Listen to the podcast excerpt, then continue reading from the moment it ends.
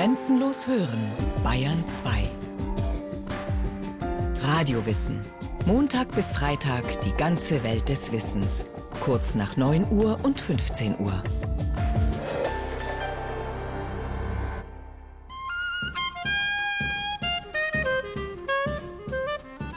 BG, wie man Benny Goodman genannt hat, ist einer der großen Stilisten des Jazz.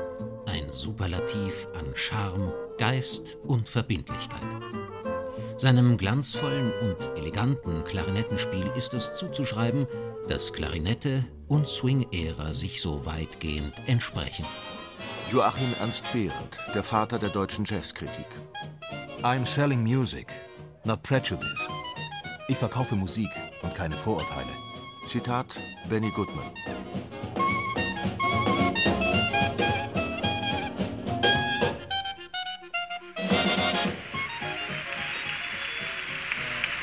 Sorry, we're not prepared for any encore, but we'll bring Martha back a little later. Los Angeles im August 1935. Benny Goodman ist am Ende. Ist alles vorbei, bevor es richtig angefangen hat? Die Tournee war ein einziges Debakel gewesen. Der Traum vom Durchbruch mit einem eigenen Orchester scheint ausgeträumt. Wenn es etwas Deprimierenderes gibt als ein leeres Nachtlokal bei Nacht, dann ist es ein leeres Nachtlokal bei Tag. Frustration statt Glanz und Glamour. You have to pay the dues. Du musst für den Erfolg bezahlen, lautet eine Redewendung des Jazz. Benny Goodman hatte sich sein Lehrgeld jedoch anders vorgestellt. Es ist nicht allzu schwierig, ein Orchester zusammenzustellen, sofern man viele Dollars besitzt, einen guten Namen als Kapellmeister oder wenigstens ein sicheres Engagement in Aussicht hat. Ich hatte nichts davon. Der Klarinettist Benny Goodman ist gerade 25 Jahre alt, als er sich in das Abenteuer Big Band stürzt. Zwar gilt er bereits als etablierter Musiker, das einzige unternehmerische Gründungskapital, das der Sohn osteuropäischer Einwanderer aufzuweisen hat, ist jedoch nur die typisch amerikanische Pioniertugend, es schaffen zu wollen.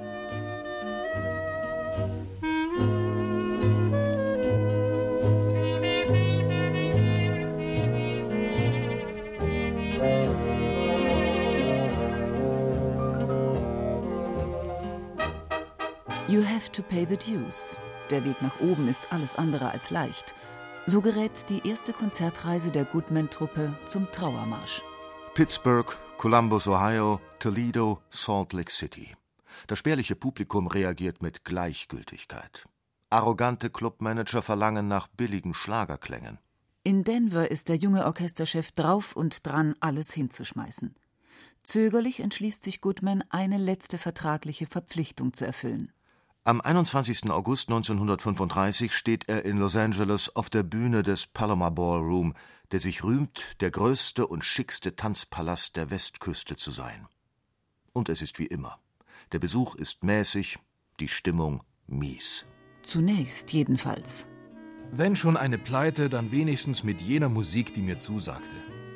Soviel ich wusste, konnte es ganz gut unser letzter gemeinsamer Abend sein. Warum sollten wir es also nicht nett haben, solange wir dazu Gelegenheit hatten?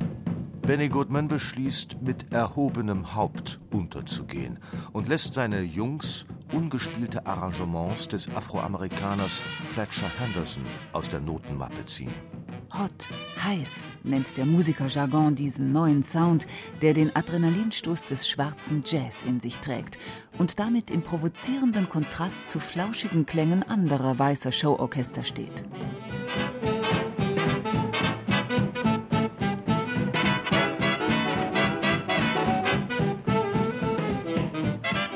In diesem Moment geschieht das Unerwartete. Der Auftritt der Goodman Band wird zur Sensation, zum Auftakt einer Ära, die so heißt wie die Musik, die an diesem Abend den Palomar Ballroom zum Kochen brachte. Swing-Ära.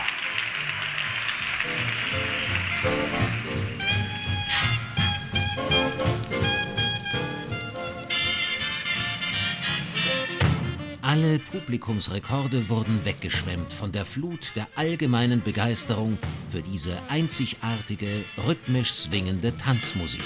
Aus einem Artikel der Los Angeles News.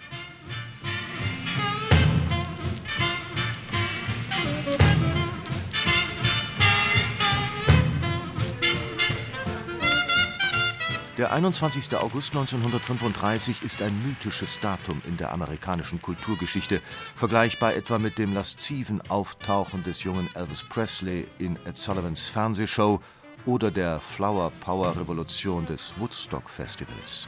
Es ist ein Moment, der Amerika neu definiert. Und wie so oft ist es populäre Musik, die zum rebellischen Symbol für gesellschaftliche Umbrüche wird. Benny Goodman hat an diesem legendären Sommerabend den Swing jedoch nicht erschaffen. In den schwarzen Clubs von Harlem gab es ihn bereits. Goodmans Auftritt im Palomar Ballroom hat eine andere epochale Bedeutung. Er ist der zündende Funke, der eine Minderheitenmusik zum gesamtamerikanischen Massenphänomen werden ließ. In diesem Sinn markiert er den Beginn der Swing-Ära.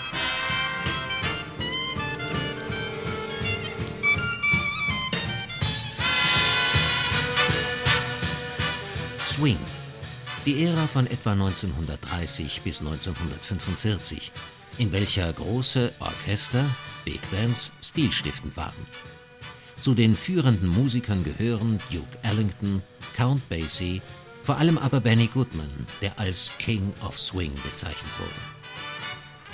Die Aufteilung des Orchesters in melodische und rhythmische Gruppe, Melody Section und Rhythm Section, das Wechselspiel von Solo und Tutti, verfeinertes Arrangement und ein präzises Zusammenspiel der Instrumente sind Merkmale des Swing. Der Musikwissenschaftler Tibor Kneif. Ende der 30er Jahre des 20. Jahrhunderts ist Benny Goodman der kommerziell erfolgreichste und populärste Musiker der Vereinigten Staaten. Die außergewöhnliche Aura des Swing-Königs ist jedoch mehr als nur die eines Showstars. Weit über diese Zeit hinaus gilt Goodman als perfekte Verkörperung des amerikanischen Traums. From Rags to Riches, frei übersetzt vom Tellerwäscher zum Millionär. Benny Goodmans Biografie scheint der schlüssige Beweis dieser Alles ist möglich Verheißung zu sein.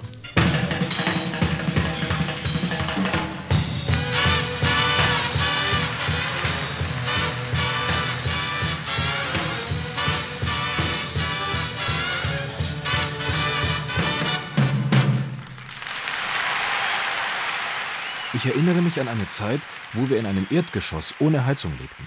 Und an eine Zeit, wo wir nichts zu essen hatten. Ich meine nicht wenig, sondern gar nichts. Derartige Erlebnisse vergisst man nicht so schnell.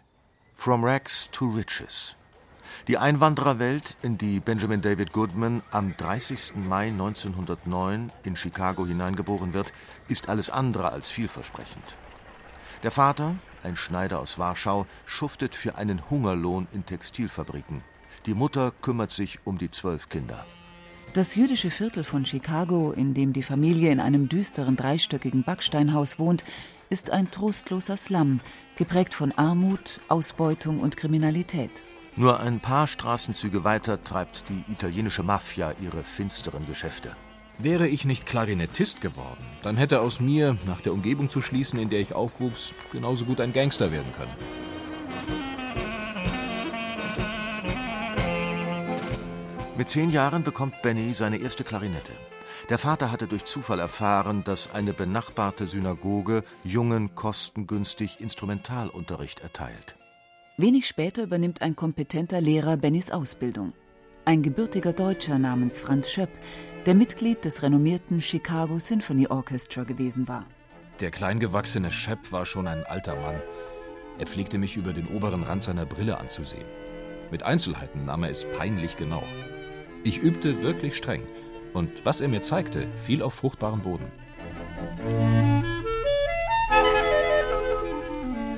Benny Goodman ist ein Wunderkind. Sein Fleiß ist enorm, seine Begabung riesengroß. Mit nur 13 Jahren erhält er eine Gewerkschaftskarte. Damit ist der Teenager offiziell Berufsmusiker. Tagsüber trug ich noch immer kurze Hosen und sah so jung aus, dass man mich veranlasste, mir lange Hosen fürs Publikum anzuschaffen. Ich war in der Lage, regelmäßig etwas Geld heimzubringen und mit diesem und jenem auszuhelfen.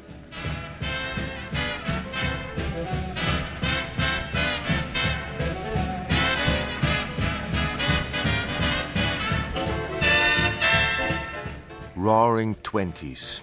In den wilden Zwanzigern ist Benny Goodmans Heimat Chicago eine Blaupause der modernen Industriegesellschaft, ein Moloch aus innovativer Wolkenkratzerarchitektur und seelenlosen Fabriklandschaften. Roaring Twenties.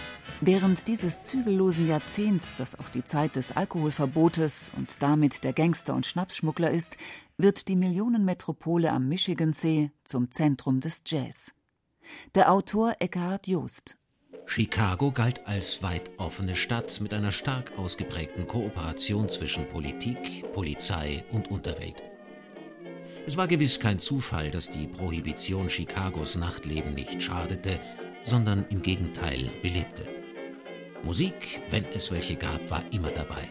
Chicago wurde zum Dorado für Musiker jeden Genres. Dieses Dorado der Klänge und Musikstile ist die Meisterklasse des hochtalentierten Jungprofis Benny Goodman. An spielfreien Abenden war ich in der Lage, mich umzutun und mir andere Kapellen anzuhören. Zu unseren bevorzugten Bands gehörte King Oliver mit Louis Armstrong. Nie aber werde ich den Tag vergessen, an welchem ich zum ersten Mal die großartige Bluessängerin Bessie Smith in einem kleinen Laden an der 35. Straße hörte. Bessie war eine große, stattliche Frau mit einer Stimme, die umfangreicher war als sie selbst und einem Herzen, das größer war als beides zusammen.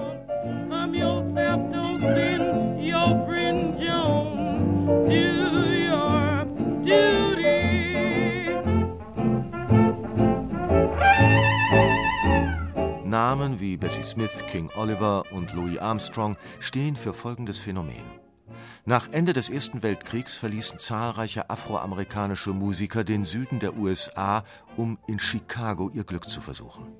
Die bis dahin dort unbekannte Musik, die sie mit sich führten, der raue Blues, aber vor allem der Jazz aus New Orleans, löste am Michigansee eine Art Kulturschock aus. Denn selbst die Unterhaltungsmusiker des Nordens waren mit europäischen Klangvorstellungen aufgewachsen. Den Jazz mit seiner spontanen Improvisation, seinem schwarzen Puls und den falschen Blue Notes empfanden sie als sinnlich, animalisch und emotional überwältigend. Dieses kreative Spannungsfeld ist der Nährboden, auf dem die Musik entstand, die Benny Goodman später zum King of Swing werden ließ.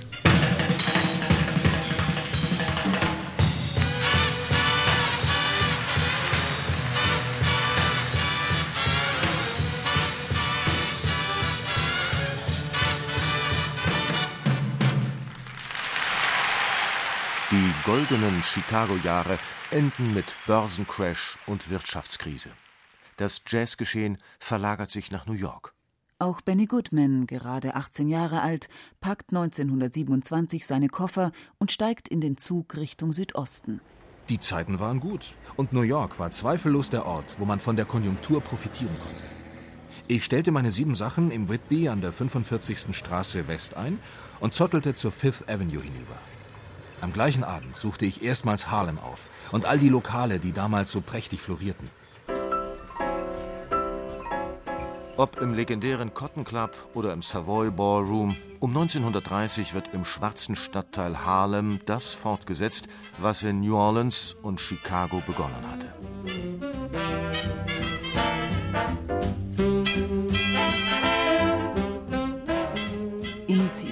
Big Band Meistern wie Duke Ellington entsteht ein orchestraler Jazzstil, der afroamerikanische Hot-Expressivität mit europäisch gediegenem Ensemblespiel verbindet.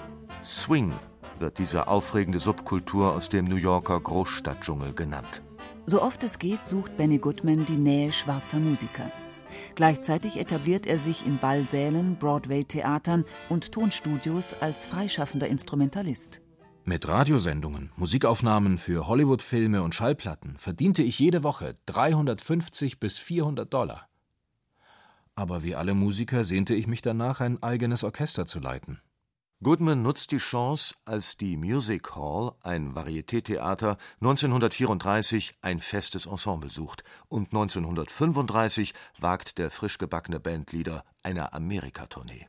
Was am 21. August 1935 im Palomar Ballroom von Los Angeles geschah, ist Geschichte.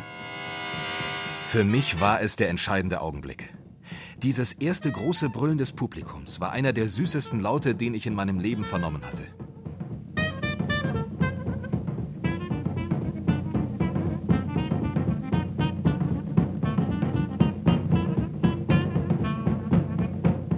Im Orchester Benny Goodman flossen die verschiedensten Ströme zusammen. Die New Orleans-Tradition und die weiße Präzision und Geschultheit, sodass dieser Jazz einem Massenpublikum verkauft werden konnte. Zitat Joachim Ernst Behrendt. Schwarze haben den Swing entwickelt, Weiße machten ihn anschließend zum lukrativen gesamtamerikanischen Way of Life. Die Erfolgsstory des Swing ist, so wie das gesamte Gesellschaftsleben der USA im 20. Jahrhundert, auch eine Geschichte von Rassendiskriminierung und Rassentrennung. Ein Beispiel. Fletcher Henderson, dem Goodman seine wichtigen Hot-Arrangements verdankt, war ein hochqualifizierter Naturwissenschaftler, dem aufgrund seiner Hautfarbe eine akademische Karriere verschlossen blieb.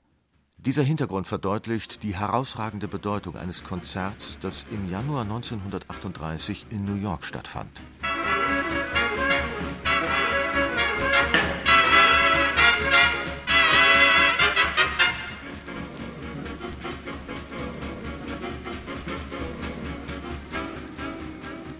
Der 16. Januar 1938.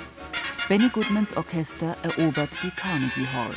Zwei Aspekte machen diesen legendären Abend zum Meilenstein der Musikgeschichte. Erstens, Cotton Club goes Carnegie Hall. Der Jazz hat den sozialen Aufstieg geschafft. Einem anrüchigen Nachtclub-Sound gelingt der epochale Sprung in den Saal, in dem sonst die Halbgötter der klassischen Musik zur hochkulturellen Audienz bitten. Zweitens, Benny Goodman wagt im Fokus dieses Ereignisses einen Tabubruch, der selbst für einen Superstar wie ihn ein hohes Risiko bedeutet. Er überwindet Rassenschranken und nimmt afroamerikanische Musiker in seine Band auf. Auch deshalb haben die USA das legendäre Carnegie Hall Konzert bis heute nicht vergessen.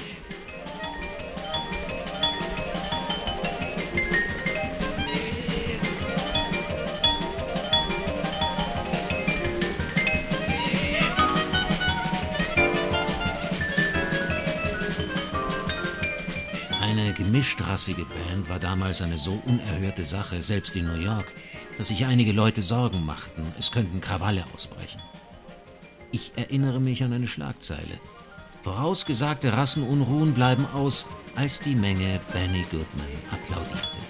Lionel Hampton, der afroamerikanische Vibraphonist, ist einer der wichtigsten musikalischen Wegbegleiter des King of Swing. Benny hat immer gesagt, ich verkaufe Musik und keine Vorurteile.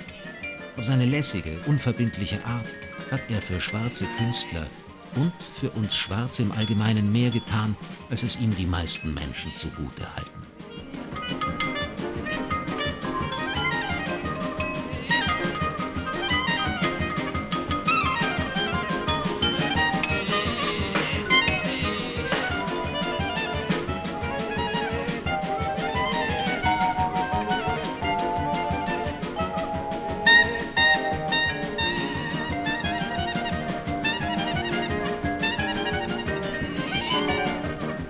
Wie alle Moden ist auch die Swing-Ära nur von begrenzter Haltbarkeit. Der Glanz der Big Bands verlischt mit dem Ende des Zweiten Weltkriegs. Auch Benny Goodman löst sein Orchester auf. Bereits in den Jahren zuvor hatte er immer wieder das intensive Zusammenspiel in kleinen Ensembles gesucht. Berühmt ist beispielsweise sein Trio mit dem Schlagzeuger Gene Krupa und Teddy Wilson am Klavier. Dies ist der Weg, den er weiter beschreiten wird. Der Popularität des King of Swing, seiner Bedeutung als amerikanische Symbolfigur, tut dies keinen Abbruch. Der Sohn eines polnischen Schneiders tourt als Jazzbotschafter um die Welt. In Moskau erteilt er Nikita Khrushchev eine Lektion in Sachen Freedom and Liberty. Hollywood verfilmt sein Leben.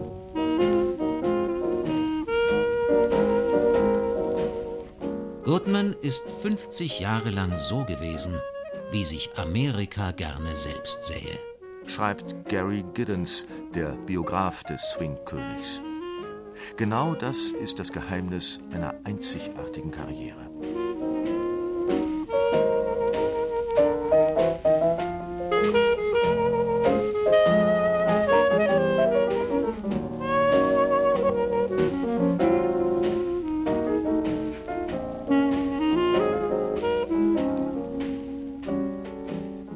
Benny Goodman stirbt am 13. Juni 1986, wenige Tage vor seinem 77. Geburtstag in New York an Herzversagen.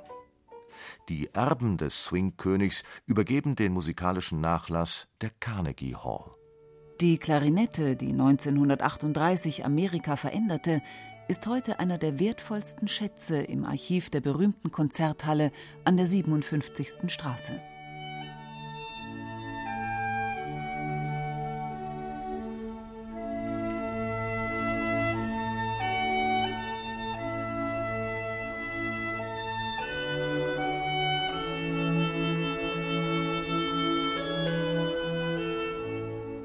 Benny Goodman mit Wolfgang Amadeus Mozarts Klarinettenkonzert.